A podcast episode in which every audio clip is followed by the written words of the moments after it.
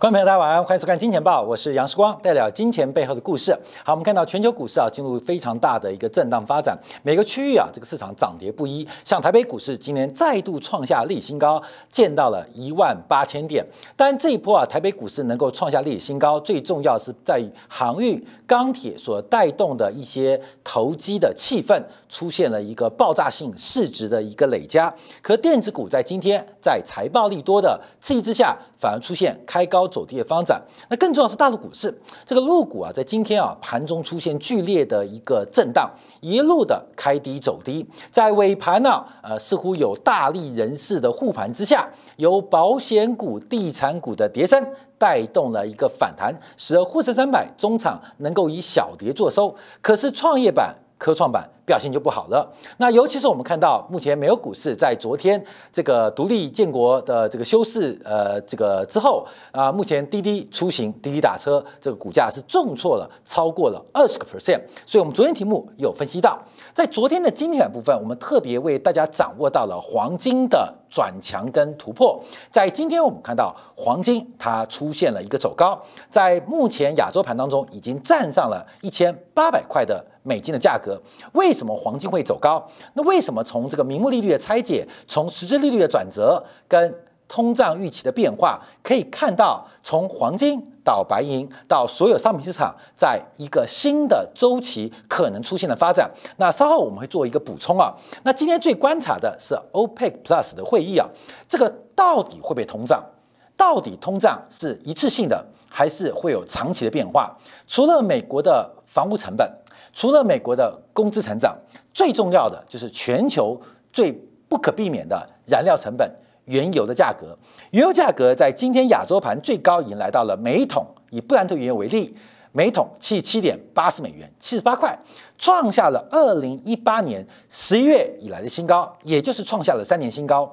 那这个油价假如持续走高，会不会影响到全球经济复苏的力道，排挤到消费投资，甚至引发？央行根据物价的波动进行更早的紧缩，所以有没有通胀？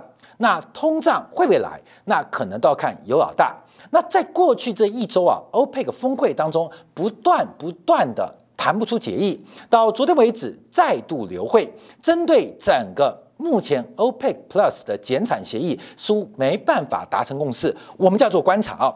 在昨天晚上，我们看到这个 OPEC Plus 决定不谈了。在经过将近一周的协商之后，整个谈判的协议几乎是破灭。本来 OPEC Plus 提出的方案是把整个因应新冠肺炎导致能源需求下降的减产动作。继续延长，延长到什么时候？本来表定是明年二零二二年的四月份，那预估要再延长到明年年底。假如 OPEC Plus 的减产可以延长到明年年底，对于油价的支撑，对于油价的发展，或是油价的供需，可能都是正向，而是利多的。可是，在谈判的最后一刻，全球最大的。这个产油出口国之一阿联酋做出了一个坚决反对的硬件，他不愿意延长这个减产协议，使得 OPEC Plus 会议在这边出现破局的一个发展，而这个。阿联酋啊，阿联啊，这个阿拉伯联合大公国啊，酋长国啊，为什么会反对这场减产协议？油价走高不是对大家都有利吗？那阿联酋的反对到底所谓何来？我们从几个面向来做观察。那大家知道，因为 OPEC 本身会不会垮掉？OPEC 本身会垮掉。OPEC 严格来讲是美国在二战之后对全球的不管是贸易、货币。还有商业体系一个很重要的一个角色，就是 OPEC 搭建是美国订立二战全球规则的一个重要的组织跟重要的一个商品价格的规范。那 OPEC 在目前呢，全球的这个新冷战时代的开来临啊，OPEC 本身会不会就烟消云散？本身就出现一个垮台，这视为一个油价的黑天鹅。那假如欧佩克未来它内部的向心力越来越薄弱，那会不会引发新一波的全球能源的动荡跟震荡？油价走高，油价走低，只是像这个一个问题，一刀两刃，可能是利多，可能是利空。我们讲的不是对经济哦，包括新能源车。假如一桶油价跌到了二十块钱，跌到了十块钱，谁还要去买新能源车？油价假如能够持续维持在历史低档，请问其他的替代能源能够竞争过原油吗？所以油价好，油价不好。都有很多方面的一个变化，我们就要讨论到底油价发生什么事情。我们先看到叫做囚徒困境，这个囚徒困境啊，其实可以用在航运股身上。在去年八月份，我们领先所有的财经节目，率先从这个寡占。非完全，甚至从完全竞争，透过经济学的竞争模型，跟大家分析了航运类股出现了一个垄断型的发展跟变化，在供给弹性跟价格弹性出现配变的过程当中，出现了买方市场。一旦有任何的风吹草动，都可能诱发航运股的大周期。在去年八月初，我们连做三级啊。我们现在反过来做观察，那这个垄断也好，寡占也好。不完全竞争或完全竞争，它是一个周期变化，在长期的视角当中是不可能存在垄断的。在长期的视角当中，任何的寡占或是这个托拉斯都会被摧毁。OPEC 垄断全球原油到现在为止将近六十年以上的时间，那 OPEC 可不可能在未来几年出现了一个破碎？可能出现一个瓦解，这就出现了囚徒困境。什么叫囚徒困境？这个囚徒困境的名词啊，一个是来自于一九五零年的美国军方啊，大家很知名的兰德公司所做出的发现跟研究。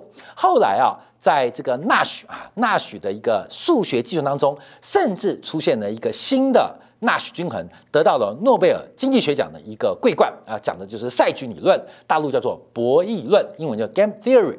那囚徒困境指的是两个两个可能都有涉嫌啊涉嫌犯罪的犯人，那这就变了变化，假如两个人死不认罪，因为警方跟司法单位他们没有证据，只能靠人犯的内讧跟自白来加以定罪。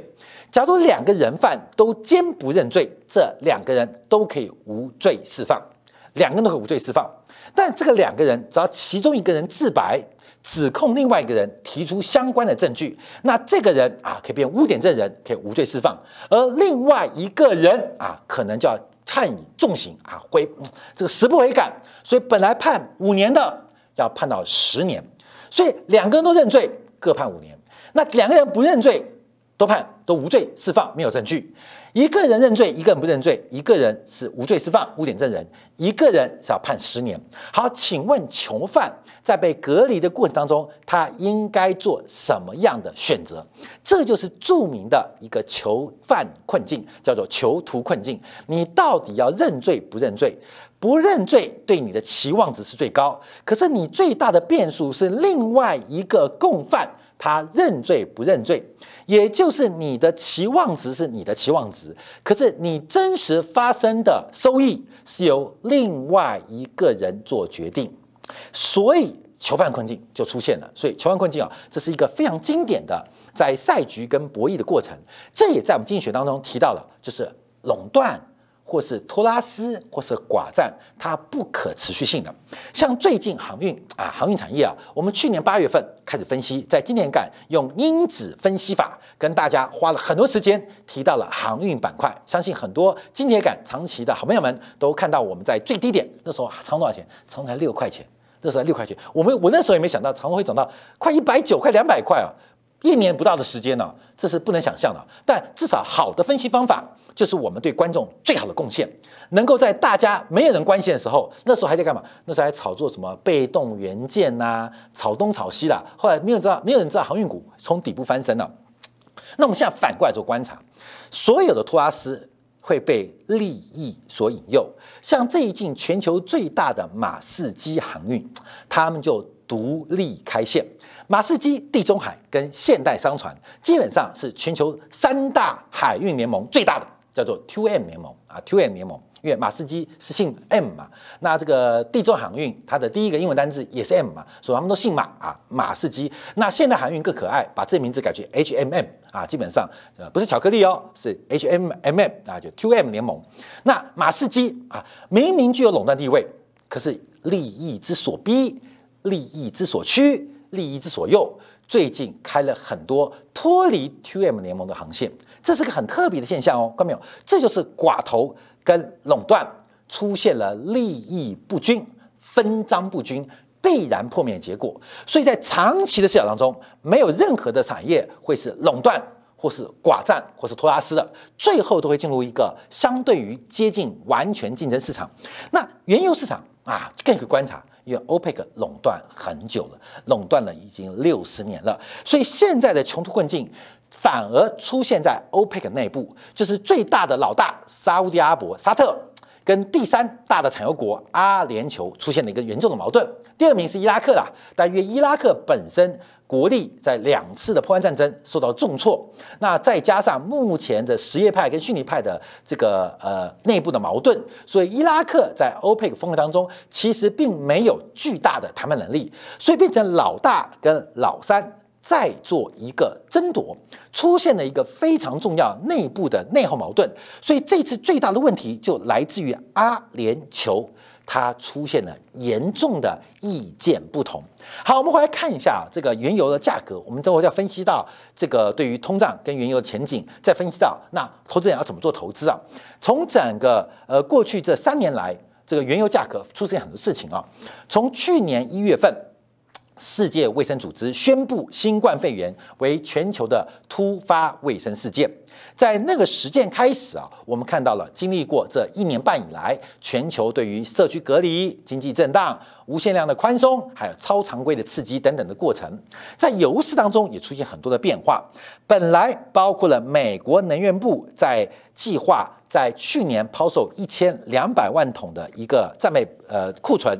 也在三月十号取消了，甚至在去年的一月三号出现了美国击毙了伊朗的一个英雄将军，这个苏莱曼尼，所以油价当时是往下的，一直到三月六号开始进行 OPEC 的减产会议，同时拉了几个 OPEC 以外，譬如像俄罗斯成为 OPEC Plus 啊，OPEC Plus 这样会议，一直到四月十号达成减产协议，当时原油的价格。在期货结算价一度打到负值，大家还记得吗？也因为原油期货价打到负值，OPEC Plus 被迫进行了一个史上最大的减产规模，致使油价开始出现了一个超大的巨大反弹，涨了多少倍？涨了无数倍，因为从负值弹上来的嘛，所以你说涨一百倍吗？不止，涨一万倍吗？不会算啊，因为它从负值涨上来的。好，这个谈判不断不断的增加，一直到去年的十一月、十月份，这个油价拉回的过程当中，拉回过程当中，OPEC 再度进行谈判。我们节目在去年十月底到十一月份，不断的跟大家提醒，原油期货将会是一个非常重要。投资、投机跟宏观观察的方向，当时很多人骂啊，说是原油怎么可能涨嘛？啊，而且很多人还被半年前啊这个原油停损给吓坏到了。但我们当时只有一个论点，就是原油没有散户，原油只有主力啊。当时我们讲说，再大的利空啊，筹码在主力手上不会跌；再大的利多，筹码在散户手上不会涨。我们当时就用这个方向。不管从四十二块到四十七块，到现在，我们看原油价格就一路走高。好，关面很多东西我们反过来看，像最近最火热，很多关面质疑时光的航运股，航运股不断飙升。你要知道，筹码在散户手上，筹码还是在主力手上，这答案是显而易见的。那什么对的？对的事情，不管是正反两面，它都是对的。只是人类的情绪、贪婪的欲望是非常非常的恐怖啊！所以这个礼拜啊。我们这个金汤力啊，就要做一个金子跟金子的节目。观众朋友，亚马逊的贝佐斯要退休了，这是全球金子最多的人，世界第一首富嘛，黄金的金啊。那干嘛呢？观众干嘛呢？亚马逊的这个 CEO 创办人贝佐斯为什么要退休？我们看到这个微软的比尔盖茨前阵子不闹离婚吗？我跟你讲，金子太多，另外一个金子就会作祟。啊，金虫就会作祟，所以有钱人，哥们，你知道首富退休之后在忙什么吗？到底是忙着赚钱，还是忙着应付自己的金虫荷尔蒙的欲望啊？这个很特别啊。人年轻的时候金子太少，但另外一方面的金子太多。等到你有钱的时候，金子赚到的，可另外一方面金子变少了。人类的欲望跟能力还有交换工具，到底哪些是有限跟无限性的？这个啊。就是我们这个礼拜六啊，我请这个金汤力啊，这个喝把金汤力，呃，节目当中，在周末当中跟大家来分享跟讨论，用哲学、用欲望的角度来分析这个变化。金子有限还是无限？那个金子有限还是无限？欲望有限还是无限？物质交换的基础有限还是无限？看到没有？这不知道啊。所以我们讲很多行情，你要抓低点、抓高点，其实可以做很多方向做观察。我们看到去年十二月 OPEC Plus 会议啊，延续跟扩大了减产动作，油价就从此一飞冲天。很简单，筹码在主力手上，再大的利空，主力会伸出利多，让它走高。所以油价在去年底就开始发动了，五十块、六十块。一直到今年的七十块，到现在挑战八十块，那其中还包括了沙特、沙特阿伯自己自愿减产一百万桶啊，自愿减一百万桶，更把油价推到了一个新高的格局。在今年的三月七号，好，那我们看一下，那这一次内讧在什么地方？十块不会吵架，二十块不会吵架，五十块不会吵架。好，油价来七十块了，现在开始要吵架了。为什么？我们看阿联酋几个原因跟关注啊，为什么引发油价？这个呃，在这个今天啊，再度创了新高。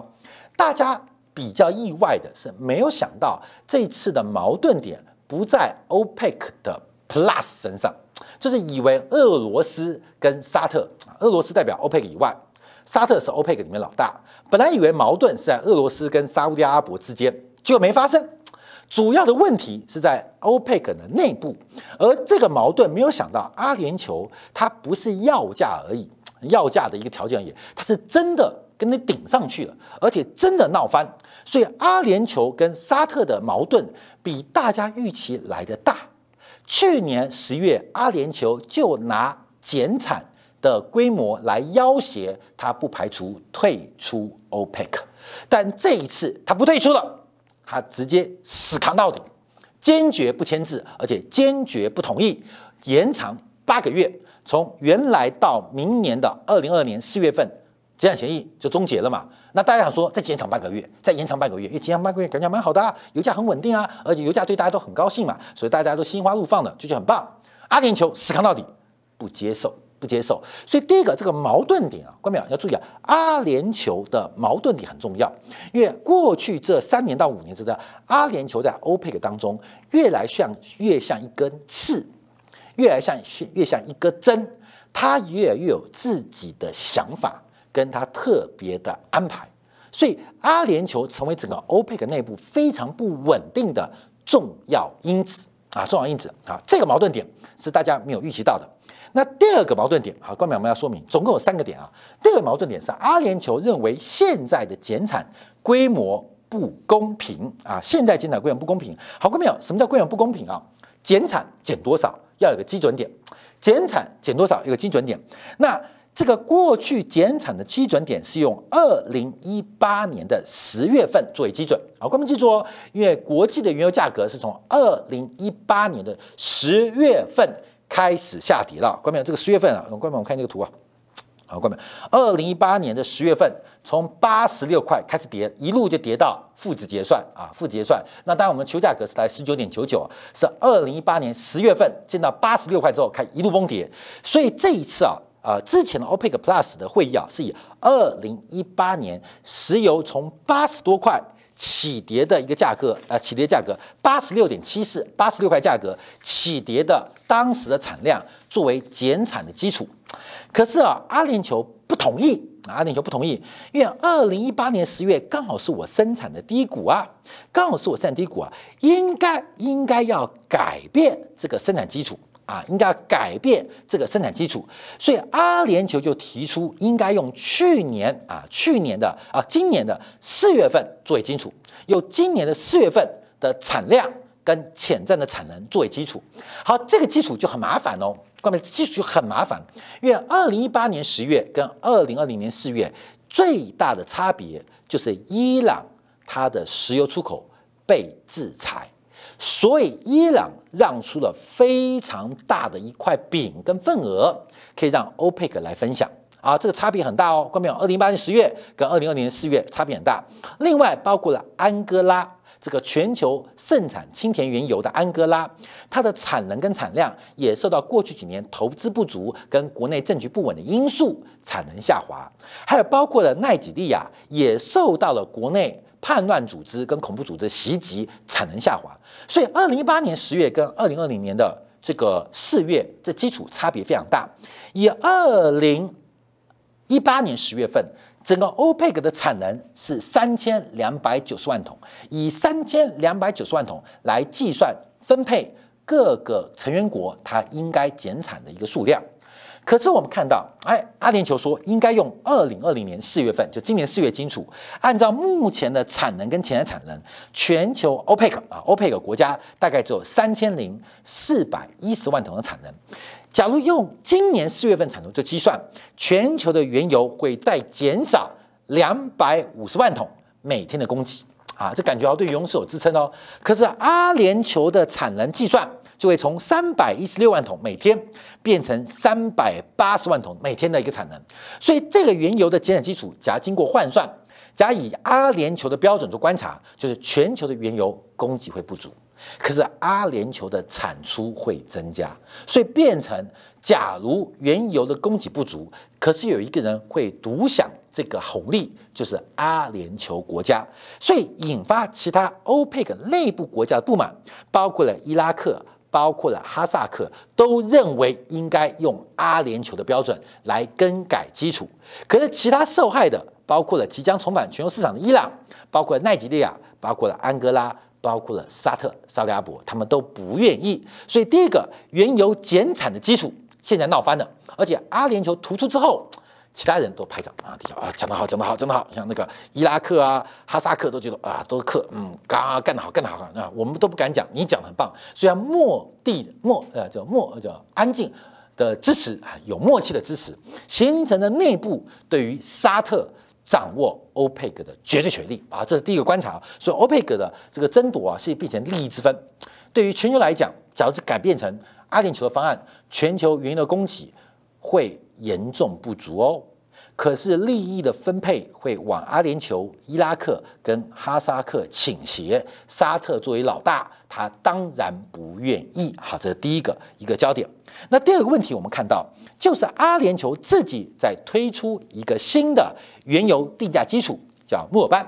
墨尔班原油现在希望能够成为杜拜原油的替代品，成为整个中东原油的基准原油，就是也就是阿联酋要把商品的市场金融化。那很多的阿拉伯国家，有的人愿意，有的人不愿意，所以阿联酋基本上它有另外考量，希望能够把墨尔班原油成为整个欧佩克内部当中取代杜拜原油一个很重要的价格标准。用此来作为筹码的谈判，好，这个事情就闹僵了。好，关美，这事情闹僵了，那我们就要观察啊，特别是 OPEC 的一个团队跟组织会不会崩解。讲到 OPEC，就要讲到了一九四五年的这个呃雅尔达会议啊，这雅尔达会议啊，在美国、英国跟苏联当时苏联的这个密商之下，决定了二战之后全球。的一个版图跟游戏规则，在这个会议当中啊，我们看到了当时的美国总统罗斯福前往中东，跟当时的沙特阿伯沙特的这个呃这个国王啊来进阿兹特阿阿齐兹啊来见面，达成了一个重要也史上最重要的安全跟商品交换。沙特阿伯优先承诺稳定的供给美国原油，而美国。选择沙特阿伯、沙特成为中东的一个代理人，而且绝对保护沙特的安全。从此开始，欧佩克开始逐渐形成，也形成全球原油供给的角色跟调控的能力。而原油是全球最大宗、或不可必不可缺的商品，也创造了大量的美元需求。美元需求不仅是流量，还带来美元增量，甚至形成了欧洲。叫做石油美元，后来叫欧洲美元的石油美元存量啊，石油美元存量。好，这个欧佩克会议啊，目前遭遇到极大的困境跟麻烦，所以欧佩克未来何去何从？从整个托拉斯组织，从政治，从宗教，从目前的变化，其实已非牢不可摧。美国撤出中东的过程，转注重心来对抗对付东方大国，它可能会出现一个重大代价，就是欧佩克。非常危急，而这个欧佩克体系可能摇摇欲坠，这是我们要特别做观察。就是美国撤出中东，它可能最大的成本就是欧佩克它的压力越来越为沉重。好，那我们就要观察啊，这个从 OPEC 的财政盈余表，这不是它的生产成本表，是从财政盈余做观察。其实到目前为止，价格不管是阿联酋、沙特啊，以六十块美金以上的原油，它不仅啊原油赚钱之外，而且原油产业的获利可以满足它财政的开销。财政的开销，所以不管沙特啊、阿联酋，基本上现在都挺有底气的。在只要原油价格在六十块以上，而且待的时间越久，他们的财政收入盈余、社会福利的发放就显得更为宽裕。所以目前就是阿联酋跟沙特在这个油市来进行增值。那八月份也好，现在八月还有明年也好，到底原油是延续过去的减产？还是出现一个混乱的发展，大家对于减产的一个配额协定的执行率好不好，都会出现一个非常重大的变化。过去这一年半以来，OPEC 的减产的执行率非常的高，可在这一次谈判破灭之后，这个减产的执行率到底会有什么样发展？我们就要观察。更重要的是，美国的页油跟液气会不会重新回到市场？因为过去的经验，七月、八月、九月就是美国页油跟页气。产量的高峰，那受到新冠疫情的影响，到底今年的七月、八月、九月，美国的页岩油、页岩气的产量产出如何，就是我们要做观察的。好，最后提到油价，油价再度创新高，那目前要挑战的是二零一八年十月高峰八十六块的价格，八六块价格。所以我们在昨天第一时间啊，改变了。啊，改变了我们原来的趋势掌握，因为趋势出现了翻转，不管是通胀预期还是实质利率的变化，我们昨天第一时间给大家来做一个观察。在昨天晚上经典感用直播的时候，黄金价格在一千七百九十三块到一千七百九十六块，严格来说一千七百九十二块到一千七百九十六块这震荡，我们特别给出了一个价格来观察实质利率跟通胀预期最新的趋势。的方法，不管是头部、顶部，它都有效。在今天，我们看到黄金的价格就出现了一个正式的突破跟转强。那到底黄金的转强，它印证了什么？观众有可能来做投资，可能做投机。这一波黄金的转强，它意味着什么样现象即将发生？如何掌握这一波行情的发动点？我们休息啊，在今天部分，我们要观察，除了黄金、白银、原油转强之外，包括了美国天然气，甚至欧洲的天然气刚刚创下了历史新高。政治的纷扰开始影响到商品市场的变化。到底会影响下半年什么样的货币政策，什么样的地缘政治跟行情的脉络？我们说一下，在今年部分为大家做进一步的观察跟解说。